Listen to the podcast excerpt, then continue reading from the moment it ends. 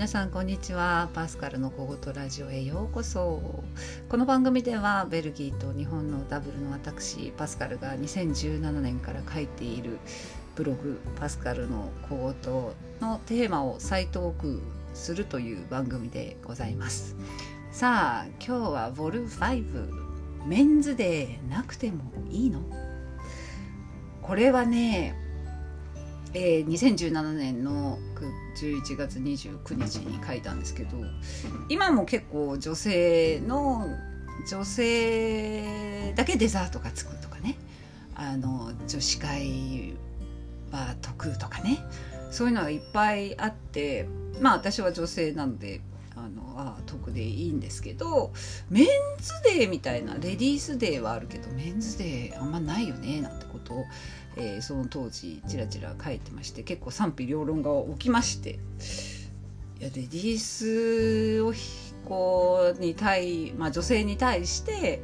そういうプロモーションをやることによって男性もまあ引き込めるとかそういうマーケティングのプロセスなんだよとか差別じゃないんだよなんて言ってたんですけどなんヨーロッパはないんだよね。あのそういうなんていうの？女性だけあの要するに性別で何かサービスを受けるっていうことはなくて例えばお誕生日だったらデザートがつくとかそういうサービスも見たことあるんですけど女性というだけで何か得になるようなキャンペーンってほとんどっていうか見たことないかもしれない。と思って日本はすごい多いなと思って。ねレストラン行ってもデザートがつくし旅行も割安だし映画館も安い日があるしなんか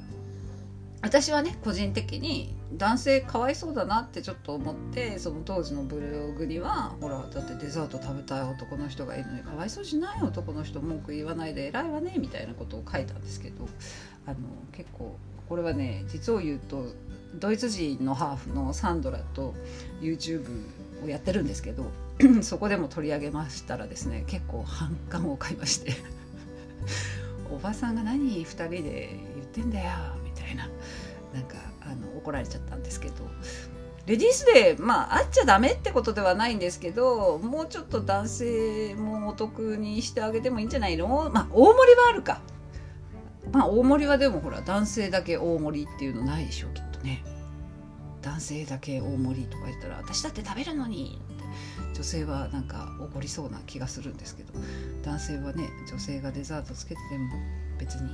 怒ることもなく温かい目で見てくれてるななんていうことを当時はあのブログにしたんですけど今はねどうなっていくんでしょうね。だいぶ多様性になってまあ性別でこう分けるっていうこと自体が、まあ、ヨーロッパでは非常にそういう点では敏感で男と女じゃ男でもない女でもない、まあ、いわゆるゲイの人たちはどうすんの？みたいなことがすぐあのディベートが起きちゃうのでわりかしこう区別する時に男と女っていう区別の仕方はしないよね。ねまあね年齢もなかなかないかな、まあ、できるだけいろんな人が恩恵に預かれるような考え方を持ちましょうっていうのが底辺にあるのでなんかね日本ももう少し多様性とに向かってレディースであってもいいんですよ。レディースであってもいいんですけどじゃあこう男性にもねキャンペーンやってあげて差し上げてもいいんじゃないでしょうか。女性が来るレストランは男性がいっぱい来るっていうマーケティング手法もありますけどなんか今後はそんなになるかなっていう。私はちょっと21世紀に向かってそういうマーケティングの手法も変えていくべきなんじゃないかしらなんてことを思っているわけですがそれは当時も今も変わらないかな？なんとなくレディースキャンペーンみたいなのを聞くとなんか別にいいわなんて思ってこうちょっとね反面なんていうの？反感持って見ちゃったりするんですけどそんなこと言うとまた怒られちゃいますかね。まあね、2017年に思ったことをまた再トークする番組なので隠さず言いました。私はレディースデーばっかりじゃなくてメンズデーあってもいいんじゃないのと今でも強く思っています。それではまた次回のパスカルのココトラジオぜひ聴いてくださいね。